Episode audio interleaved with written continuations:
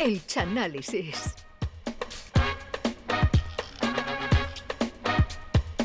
Llega el momento más esperado de esta nueva temporada, el Chanálisis. Charo, cuando usted quiera, le hace los honores de presentarnos la sección que nos trae hoy el caletero personaje. Pues este vuestro programa ha tenido a bien aceptar la propuesta del Chano para estos meses de radio. El gaditano ha querido abrir campo y no dejar su chanálisis solo para la música. Atención, amantes del séptimo arte, cinéfilos y cinéfilas, cuidado, porque esas películas de toda la vida, esos clásicos van a ser pasados por el tamiz del señor Pierapico. Hoy, La desafortunada es un film de romanos, judíos, amistades malentendidas y mucho tambor. Comienza aquí el chanálisis de Ben Hur.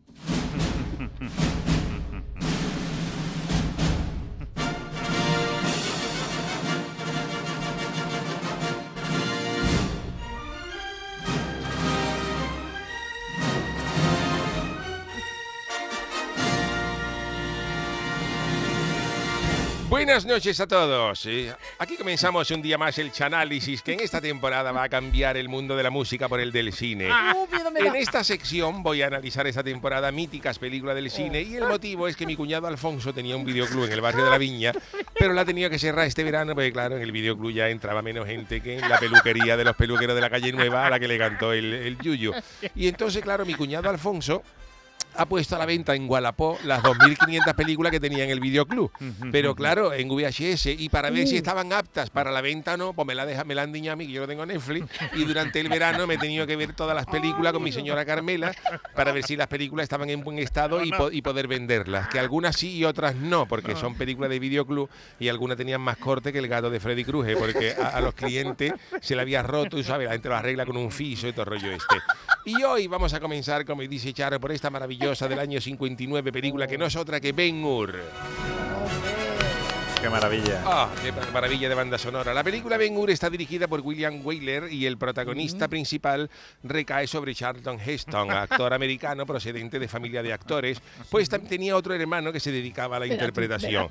Este hermano de Charlton Heston se dedicó, para disgusto de su familia, al cine porno y se llamaba Atrinca, Atrinca Heston, ot- obteniendo gran fama en película erótica junto a otro, otro hermano de otro conocido actor, el actor Richard Burton, su hermano Gran, Gran Burton, que el nombre ya dejaba entrever el mandado que gastaba.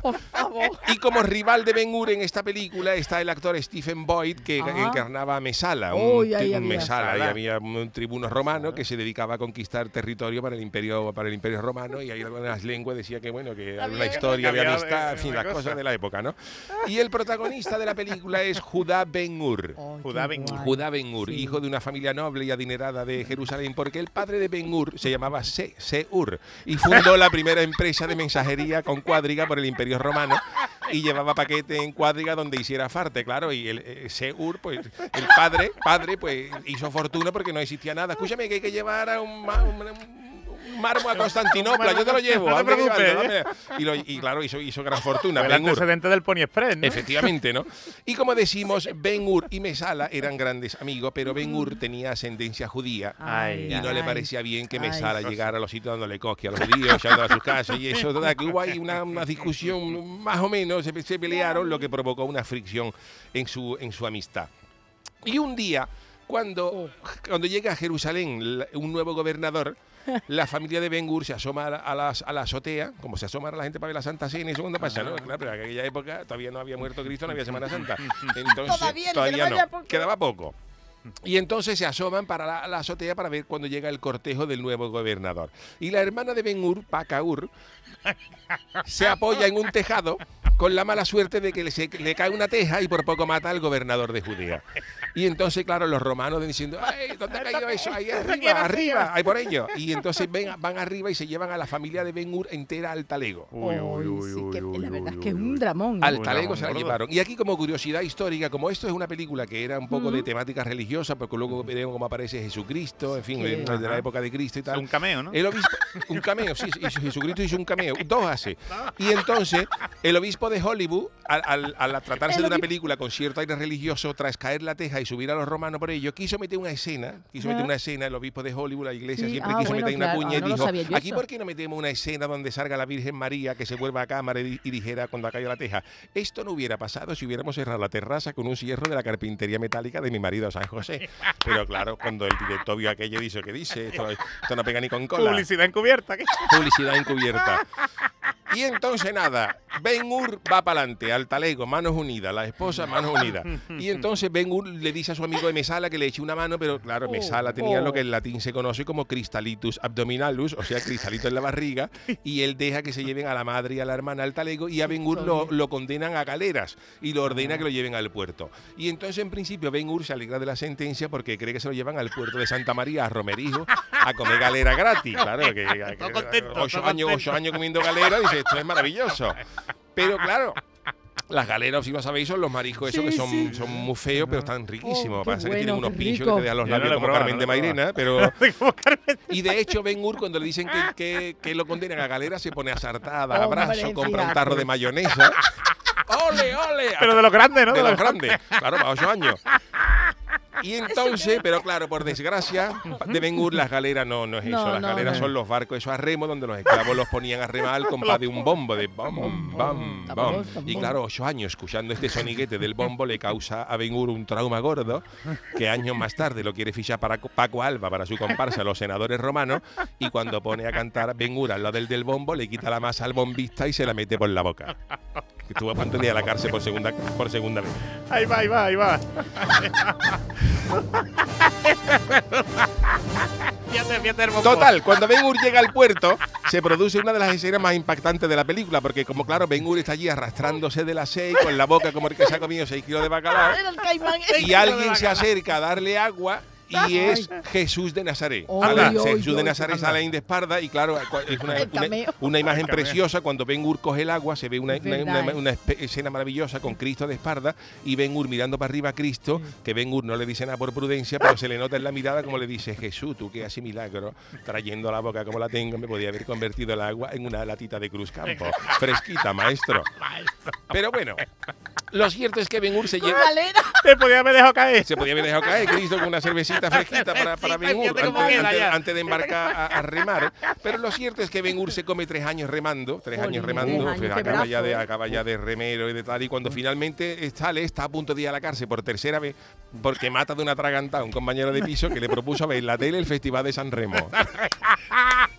Fíjate, Ben Hur acabó de salir de las galeras de ocho años remando y le dice el otro, ponemos en la tele el Festival de San Remo. Claro, le, le dio el televisor en la boca y por, y lo- y por poco lo mata. Tan remo.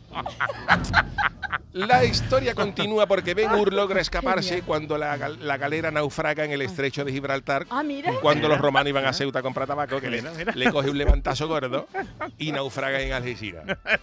Argentina está como para naufragar muchas cosas ya. Y entonces Ben Hur logra salvar a Quinto Arrio, cónsul de Roma, al que le salva la vida y este en agradecimiento se lo lleva a Roma y lo nombra hijo adoptivo y lo pone en taco máximo. Taco A- máximo. Taco máximo. A ti que no te farte de De nada. Judas Ben Hur. A ti que te gusta la eh, taco máximo en nombre de general Sí, sí, romano. sí, Que está ¿no? Taco máximo. A ti que te gusta, Ben Hur, las carreras. Para mí me gustaban las carreras de cuadriga. Y yo te compro una cuadriga para que tú corras, para que tú corras, como si fuera Fernando Alonso de las cuadrigas. Y Ben Hur allí empieza a correr y el hombre se distrae, pero él tiene la espinita clavada de volver a, a- a Judea para sacar a la madre y a la hermana del talego y a vengarse Ah, de claro, porque la familia sigue allí. La familia Claro, sigue allí. Y entonces él le dice a Quinto Arrio que se quiere volver a Judea, a lo que Quinto Arrio no se niega, porque ya dice el refrán torino que no hay quinto malo. Y entonces Quinto Arrio era bueno y lo deja, y lo deja irse a, a- a Judea. Y en el camino de vuelta a Judea por la Nacional XXV, Allí para coger una salida tiene que ser complicado. claro, porque ¿eh? la autopista, la autopista que cortaba por Sam- Samaritania era más cara, era de peaje. Y él se vuelve a Judea por la Nacional XXV.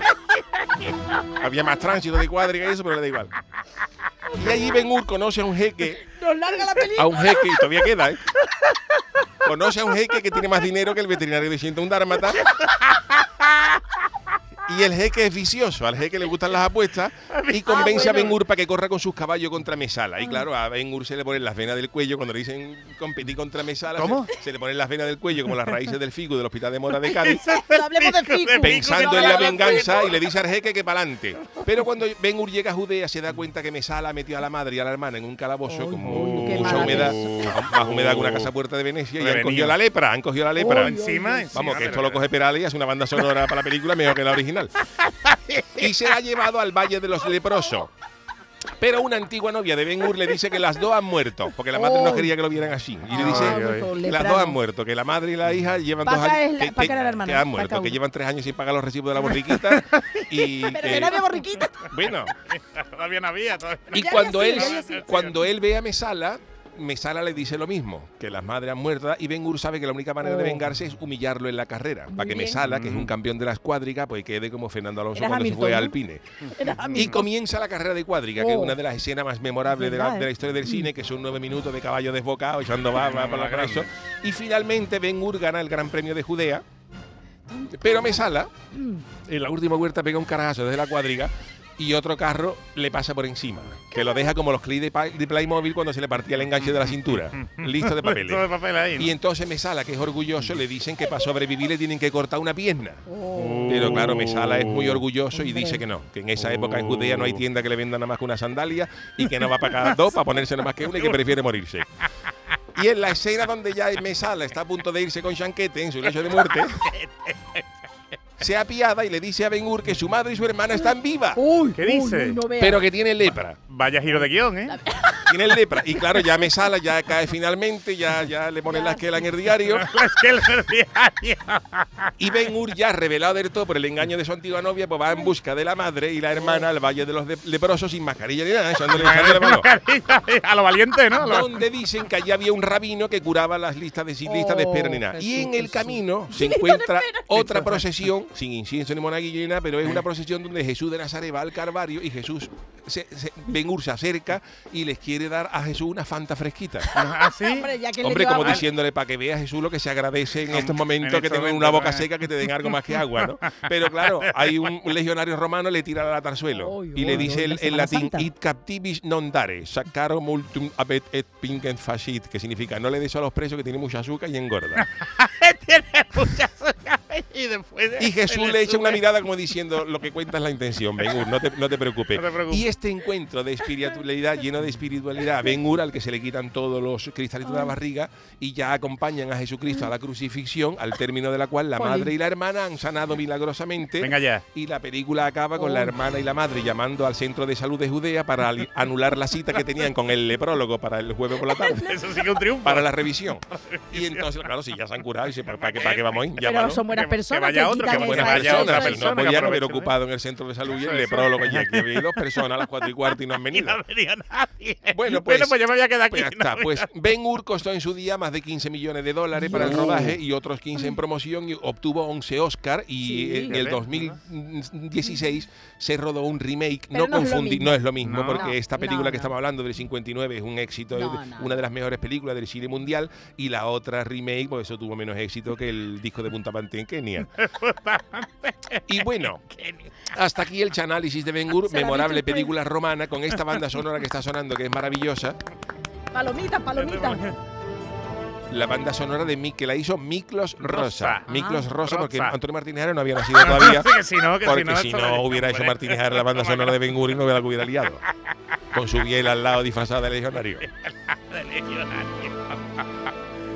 Cosa más bonita. Qué película, qué ambientación, te suena a, a desierto, a calor. de- Ah, a- calor, sí, sí, sí, sí, sí, sí, Te estáis sudando. Ay, qué arte más grande, por Dios. Pues oye, está muy bien, está muy bien. Bueno, pues me- ese ha sido el análisis. Yo toda la semana analizaré una película con su guion. Pero su- usted se ha visto la película giro. Yo me la he entera visto y- y entera. el me la he visto en Telecinco y con anuncios. Que de Ben Hur, en En ese echa usted el mes de agosto, En ¿no? el mes de agosto la echado. Ayer acabé. Empezó el 1 de julio en Telecinco con anuncios. Y entre los cortes para los anuncios y Sárvame, ayer la acabé de ver por la tarde. El tiempo de prepararme el guion.